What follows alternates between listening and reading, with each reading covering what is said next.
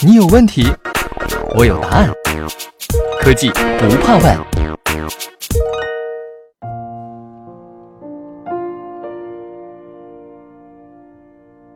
西门子调频一八四七的听众朋友们，大家好！今天我们的节目邀请到了一位重磅嘉宾，来跟我们聊一聊工业信息安全的话题。他就是西门子中国研究院信息安全部总监胡建军胡先生。胡先生您好，主持人您好，西门子调频一八四七的听众朋友们大家好。请胡先生给给我们先厘清一下工业信息安全的这个概念。我们讲工业信息安全和我们传统讲的这个信息安全和包括说我们讲互联网移动互联网的安全，它的区别在哪里啊？因为这个我们过去大家接触的比较多的，一般都是说从办公安全开始吧，就办公的这种 IT 安全，比方说我们的个人的这个办公电脑啊，会不会中毒啊？我们个人的这个办公环境里面，比方说大家是怎么样登录的、怎么认证的等等这些的这个信息安全，这是我们传统的这个安全。另外呢，就是说现在比较火的，像这个互联网和移动互联网，那就是说你手机 APP、电信诈骗等等这些呢，都是呃互联网和移动互联网的这个安全的问题。那回到这个工业信息安全角度来讲呢，我们其实就要讲，我们加工业其实就是说我这个信息安全保护的对象是我们的工业基础设施。啊，嗯，也就是说，在这个办公网之下的它的生产运营系统、它的现场的控制系统、它的控制单元这些的这个安全，为什么我们现在比较多的去谈这个工业信息安全？因为我们也是处于一个数字化的时代嘛。然后您说的这个工业其实是一个大工业，大工业。不包不只是说制造业，不只是说制造业，我们这个工业可能就是包括说像交通、水利、能源等等这些的这个基础设施，也就是说关键基础设施的这个信息安全。比方说工业里面它比较讲高可用性啊，高确定性啊，是吧？另外呢，就是说它对这种呃可用性或者是其他方面的这个要求，比这个互联网更高一些。最简单来讲，比方说一个石油化工企业或者是一个炼钢企业，它的这个连续过程控制、它的精确度、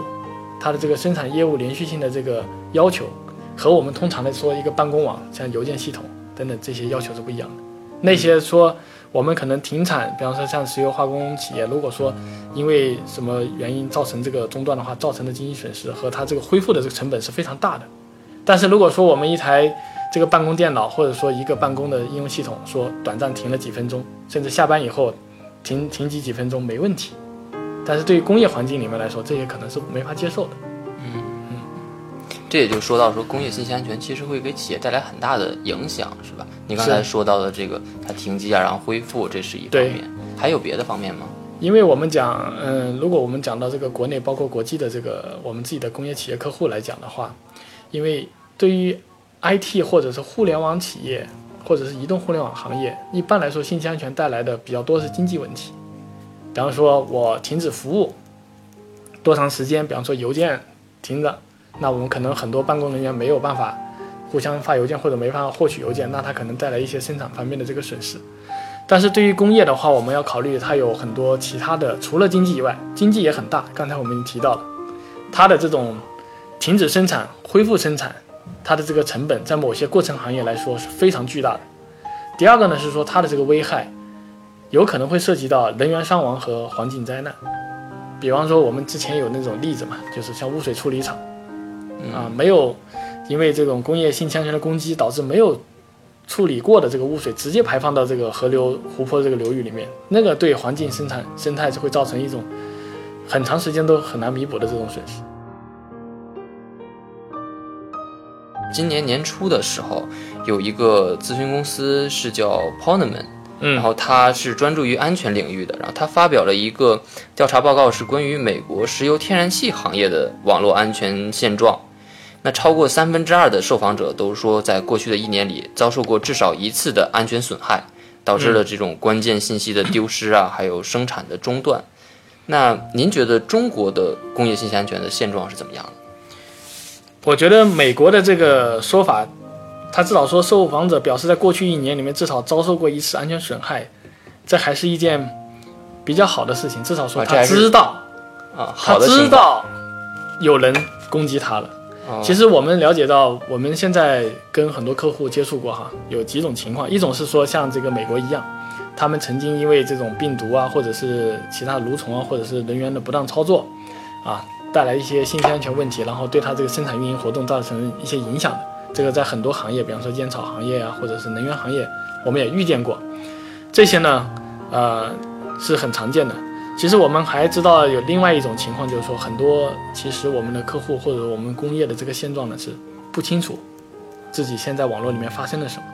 其实这是更更加可怕的，就是完全对自己的这个网络和这个资产状态没有感知，没有感知能力。嗯，即使是别人攻击了，他也不知道是什么。最简单的来说，他可能会，比方说一种常见的一种体会就是说，在很长一段时间里面，他们觉得网络和系统不稳定，但是呢，不知道这个不稳定是因为这个设备的电气特性老化了，还是说其实这里面已经有病毒、蠕虫、木马，或者是有一些异常的流量在攻击他们，但他们完全不知道，所以这种是更可怕的。也就是说，很多人其实他面临的这个问题，但他他不觉得我有这个问题。对他一是不方不不觉得他有这个问题，或者是说呢，他注意到一些现象，但他没有意识到这个可能是信息安全相关的问题，然后呢，可能会花很多的时间在别的地方去做工作啊。所以我们讲，如果谈到说中国的工业信息安全的现状，我们可以这么讲，就从这个中国这个工业信息安全的意识和技术水平各个方面来讲，我们肯定不会比美国更好。那这就说到，像有的客户知道自己有问题，有的客户不知道，可能这种就更更麻烦一些。我们要从头帮客户来搭建他的这种防御的体系。那我们西门子是怎么做的呢？西门子呢，其实讲到做信息安全，其实有一个特别简单的一个概念了，就是说我们可以想象一下，我们是怎么样保护我们自己身体健康的，因为我们其实最终目标也是为了维护我们自己的关键资产健康有序的运转嘛，其实跟人一样。所以说呢，西门子来讲呢，它也是分三步走，就从评估到实施到持续监控。你可以想，我如果我们要做信息安全的话，我们首先得知道我们在哪里，在什么样的所处一个什么样的水平，对吧？这是我们避免刚才我们说的，其实我们对现在的这个现状的不了解，是吧？所以说评估是第一步，就是了解现状。这个就像咱们人去说要系统化的保证自己健康一样，你先做个体检。嗯，你体检的话，你可能可以去对标很多的指标项，比方说你会验血啊，会身高体重啊，那对应到啊信息安全来讲，你会有很多安全标准，比方说 IEC 六二四三国家等级保护，那是我们中国的，或者两万七等等的，就适适用于工业的这些安全标准，你一项一项的去对标，看看哪一项我是没有达标啊，把这些所有没有达标项整理出来以后呢，你会找到差距项，那我就会去弥补嘛，就下一步到实施。你说我没有装防病毒软件，对吧？这相当于就说，好、对于人来讲，我可能缺打了几个疫苗，关键的疫苗，那你下一步就说我要去打疫苗。那比方说，那对信息安全来讲，那你就可能说我要上一些防火墙，上一些防病毒软件，等等这些东西，我要把自己把自己状态调整到一个符合达标的这个状态，这是第二步。当然，第一步和第二步我们可以讲，这是一种，呃，静态的，也就是说，当你达到这个地地步，很多时候我们过去的安全理念就是我到这一步我就结束了，项目 based 的，是吧？一次一次运动战的。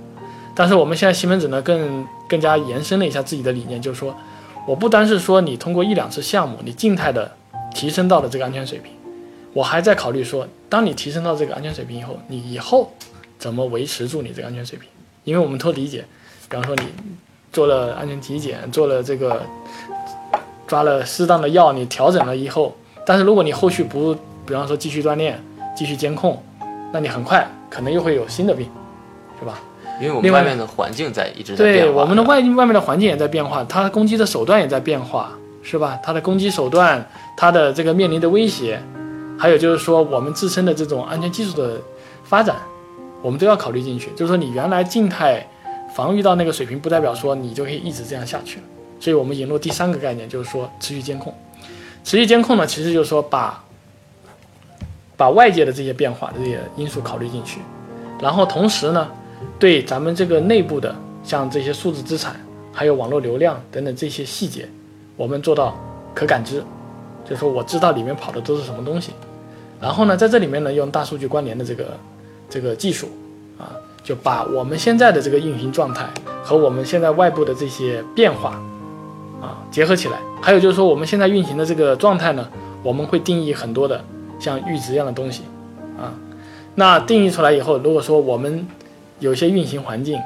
它的这个运行指标超超过了，就是我们叫定义出来一些异常。那异常指标出现的话，我们有及时的去修复，而不是说等到下一个安全评估的项目，或者是下一次做体检，这个就是相当于是准实时的。所以说，我们其实这样的看起来的话，就是西门子现在提的这个理念，说从评估实施到动态监测，评估实施我们讲静态，提升安全到一定的水平，动态那就是持续监测。使得你的安全水平一直维持到说你足够抵御外界的这个威胁。另外呢，就是说，当你这个呃组织内部或者是资产内部发生了安全事件以后，你第一时间能够知得到，你能够知道，这是一种感知能力啊。我们讲可感知，这是第一步，然后接着下来是可控制。当我有感知了，感知到我有异常了以后，我们再讲你通过这种呃持续监控，我们这样叫监控的话，你肯定是有控制能力。你有反向控制能力，就我把这个危害消灭掉，或者我控制在一种可接受的范围内，啊，到最后达到一种可管理的这个水平，啊，所以结合起来就是说，通过评估、实施到持续监测，使得说我们最终我们的这个资产呢达到说可感知、可控制、可管理，嗯啊，就是这这个个就像您刚才举的例子说，就我先去体检，然后呢，我我找到我的这个缺哪儿，然后补哪儿，怎么怎么治，对然后最后就有点像一个监测，哎心脏监测啊，或者是小米手环呀，现在搞的这种东西，对可穿戴设备，我们每天都去监测自己的状态，这种有持续的这种自我保护。是的，那您刚才其实提到一个很有意思的技术，就是大数据关联。嗯然后我们现在做这个大数据啊，也很火嘛。是嗯，这是一个大数据的一个应用场景。是，那嗯，我理解是不是说数据的这个量啊，怎么获取数据是一个比较关键的地方？对，因为怎么样获取这个安全数据？其实这个安全数据有两方面，第一方面是说你受保护对象的跟信息安全相关的数据，这就好比说，我们还是以人这个为例子，对吧？就是你自己身上的各种各样的运行的参数，比方说你的血压、你的这个，比方说血液的这些情况、身高体重等等这些，还有体温等等这些信息、心率。啊这些信息我们要有办法能够获得。那对应到信息安全角度来讲，那就是说我的它的运行的安全日志，比方说用户的登录日志，它的防火墙的日志，啊，它的防病毒的日志，它的软件升级的日志，它的资产变化的日志，所有这些我们都要有手段去收集上来。另外呢，就是说它的这个网络上传递的关键数数据，特别是控制流量，就是说谁向这些资产控制发出了什么样的控制指令。那发出了这些控制指令以后，它的这个执行回路是怎么样的？这些情况我们都要知道，啊，这是第一个说我们要获取的数据，这是感知这个对象自己。第二个呢，其实我们刚才你也说了，我们不不光是要能感知自己，还要感知环境的变化。环境的变化，也就是说，我要感知，比方说整个中国，或者说乃至说整个世界，那。在互联网上，在这个网络上面，对公控系统的这种安全的探测、扫描、攻击技术，他们用了什么样的、什么样的这种黑客技术？现在流行什么样的黑客技术？现在还有哪些公控最新爆出来有漏洞了，可能会被人利用的？这些我们都要有能力去感知。所以说，一是说感知自身的这些。能力，另外一方面感知环境的能力，然后要把这两者结合起来。今年六月一号，网络安全法发布了，那工业企业如何去做好自身的防护呢？对，因为网络安全法里面，它是一个比较大的这个安全法律体系吧，它对这个呃关键基础设施的这个运营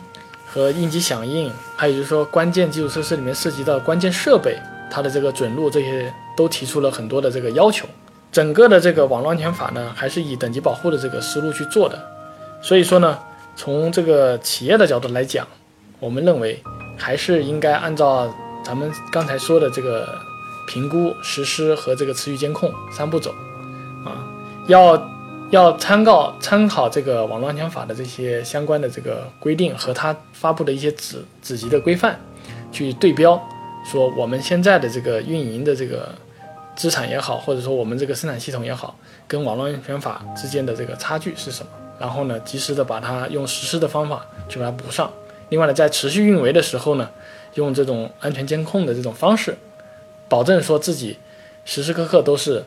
呃满足这个安全要求并且达标的。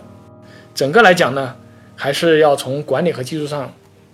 去做评估对标，然后呢再去做相应的这种实施改造。最后呢，我们说我们持续的做安全监测，然后呢把自己的这个安全状态维护的达标的这个水平。嗯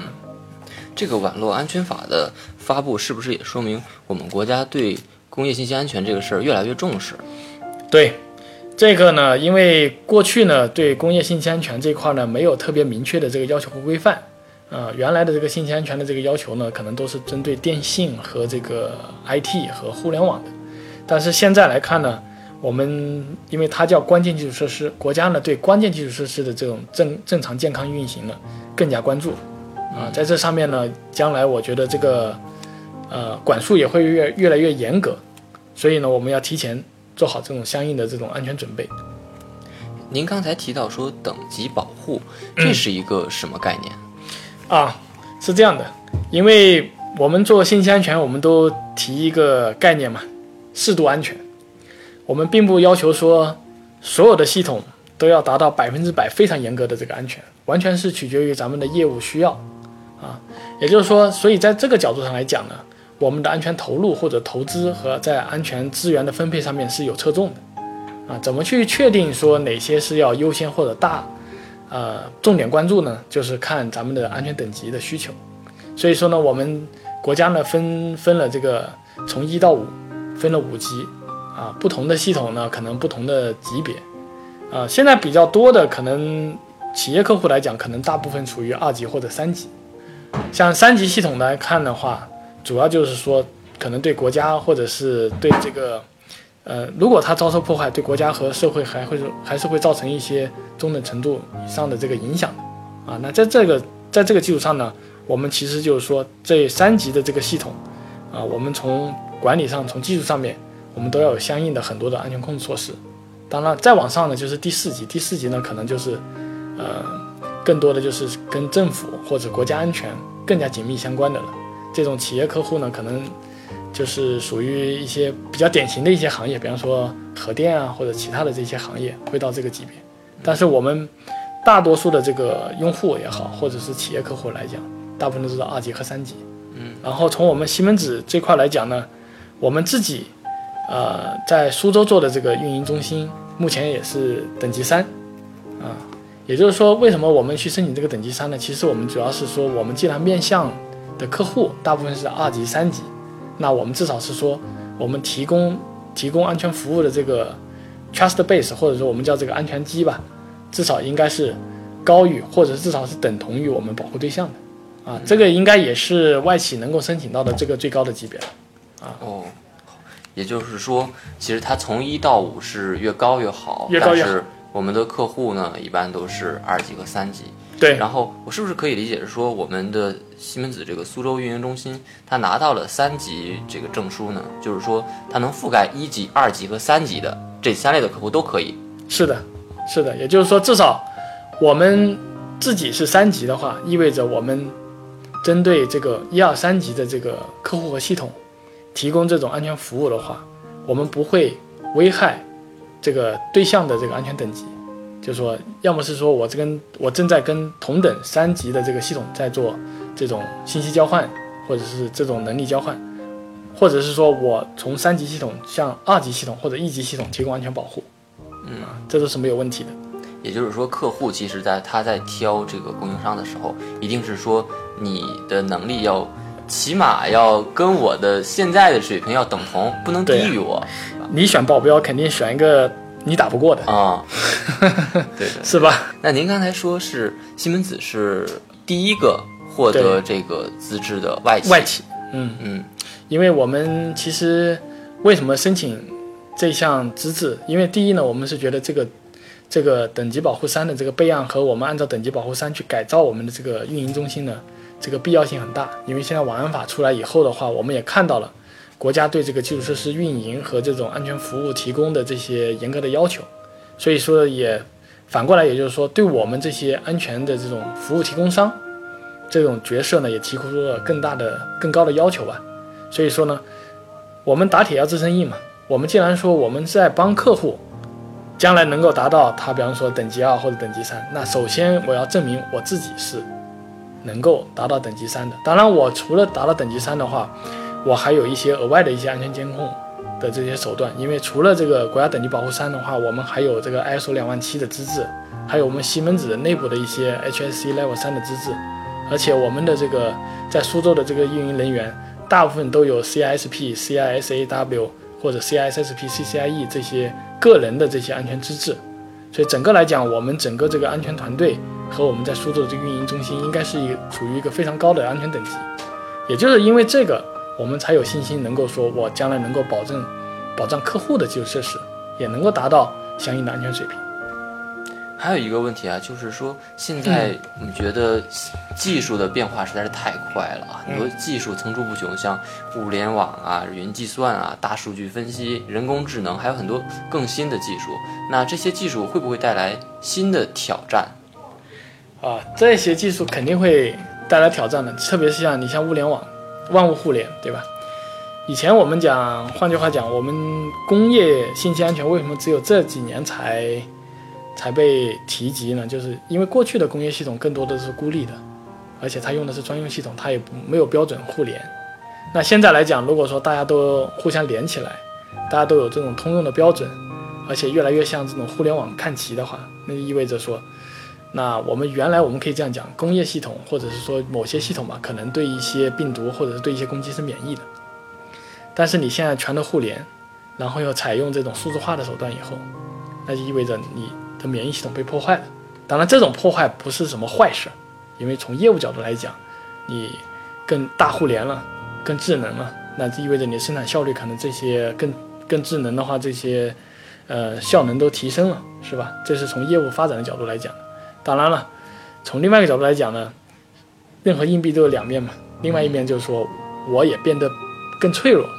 从性向角度来讲，我有暴露了更多的这种接触面。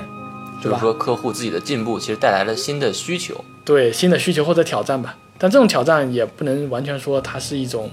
它是一种阻碍，只是说看咱们怎么正确去看待它，啊。所以说呢，我们讲我们现在关注这个工业信息安全，我们关注这个物联网安全，或者关关注这种基础的这种设施的这个安全，其实也是为了说咱们在这个数字化的这个进程上面能够提供保驾护航的能力。啊使得说，因为数字化呢，我们当然讲，我们大家都知道，这里面有像人工智能啊，有各各各种智能啊，或者是其他的这些方面的这些好处。那同样的，我们要规避它的坏处，也不叫坏处，就是它的短板。就它使得你的基础设施更加容易遭受安全攻击。那怎么去避免这件事情呢？就是我们前面说的，我们可能要从技术和管理两个角度入手，然后呢，用正确的这种安全步骤和手段。去把自己的安全呢，一是提升到相应的安全水平，二呢是要想办法维持，维持住，而且呢能够适应外部环境的变化，及时的做出调整。这种维持不是说静态的维持，不是说我什么东西都不动，把它封存那里，什么配置都不动。我们说的这种维持是指说你在充分了解外界的变化的情况下面，充分了解你自己内在的这个运行状态的情况下面，你做出的一些适应性的一些调整，这个叫。维持住安全水平，然后有一个很有意思的现象啊，就是说这些新的技术其实带来了新的挑战，然后我们来应对这些技术带来的挑战。但其实我们应对的时候也用了这些技术，对不对？是的，举个例子来讲，我们现在像我们现在研究的比较多的，其实有几个方面吧，数据采集的技术，然后还有更关键的一点就是安全数据分析和展现的这个技术，因为。我们为什么研究这个数据采集的这个技术呢？是说，因为毕竟还是有很多这种工业系统或者设备，它的这种情况比较特殊，啊，所以我们采集它相应的这种安全运行状态呢，需要一些特别的一些协议或者一些技术。第二个呢是说，当我采集到这些数据以后，啊，特别是说我们结合上说我们外部的这种啊，我们叫安全的这种 threat intelligence，就是我们叫威胁情报，我们收集到这么多威胁情报，然后还有就是说我们收集到咱们自己那么内部的这些安全的运行状态以后，我们怎么去做相应的关联和分析？我们怎么样把一些异常跟外面的一些威胁把它联系起来？比方说你的这个主机有内部有一台系统。原来设计成说不会跟外部互联的，那现在上面多了一个可疑的连接，它连接到哪里去了？它为什么要产生这种连接？它是怎么进来的？等等这些啊，这些我们要把这些孤立的一些事件啊，比方说你发现了这个连接，然后呢又发现其他的另外一台机上多了一个账号，然后又发现可能在别的地方又把防火墙新开了一个端口，类似像这些。你能不能把这些事情联系起来，形成一次一个完整的一个攻击的链条啊？把它回放出来说啊，这个实际上是一个黑客一开始通过网络怎么远程，或者是通过 USB 控制咱们的主机，然后咱们的主机作为跳板又去攻击了什么网络设备，然后再又进而做了什么什么操作？你能不能把这些完整的分析出来？这个就是用到这个有点类似像人工智能的这个技术，所以我们讲。关键其实安全，我们是讲可视化。可视化其实我们也是可感知的一个概念，因为当你把东西看得更透彻，越透彻越简单，你这个事情反而就越越好处理。我们讲的可视化是什么呢？比方说你的这个资产的运行状态，你到底有多少台设备连在网上？是你当时画图纸的这些设备吗？这个我相信很多这个工厂的业主很。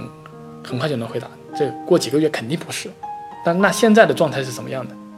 有没有一些运维的这个设备，或者你没有授权的设备连到你的网上，你不知道的啊？这是一种说可视化。第二个是说，有些东西，比方说设备还好，你是可见的。比方说，如果你的这个机房里面多了一个多了台机器，您肉眼是可以看到。有些可视化你是肉眼看不到的，我们也把它可视化出来。网络上传输的数据。你看着这两条网线连着呢，是吧？就 POC 或者是这些上位机连在这个网络上，网络上呢，你以为这个上位机只跟这个 POC 联系，但这个上位机可能偷偷的跟另外一个机器联系了，这个在设计之外的，咱们用肉眼看不出来。那这种情况的可视化，咱们能不能做出来？再进而讲，我原来说了，这个设备上面，我原来就只能运行三到五个应用程序，就是。跟我业务紧密相关的，当时我装了这个五个程序，它只能跑这五个程序。如果有运维员工用了这个 USB 更新的程序，对吧？但是这个 USB 里面有病毒或者是蠕虫，那我这台电脑被中了后门，你能不能看得到？是吧？这个东西用肉眼是看不出来的。但是我们想做的就是说，我要把这些所有的变化，都要把它可以可视化的方式。那你看得到，只要我们能够看到这种变化，那我们很快很清晰的能够判定说啊，这是一次正常的升级，还是说这个不对，我没有安排这次升级，但是这台电脑上面的这个信息资产被动了，账号被多加了几个，那这些我们就马上会被列为异常，我们马上就可以处理。所以我们认为，信息安全在短的一段时间内，我们现在的这个工作目标都是可视化。就用 AI 的手段，用数据采集的手段，用各种各样的关联方式的手段，能够把看起来纷纷杂杂的这种各种情况，你肉眼看得见的或者肉眼看不见的这种电子的这种信息流，用简单可理解的方式，可视化的展现给咱们的运维监控人员，展示给咱们的这种资产所有者。那我们接下来一步很简单，你就很容易制定一些规则。即使是说有些规则比较复杂的话，那我们的人也能够很容易的去判断，这是一次性枪枪事件，还是一次正常的业务业务操作，啊，所以可视化是我们的重点。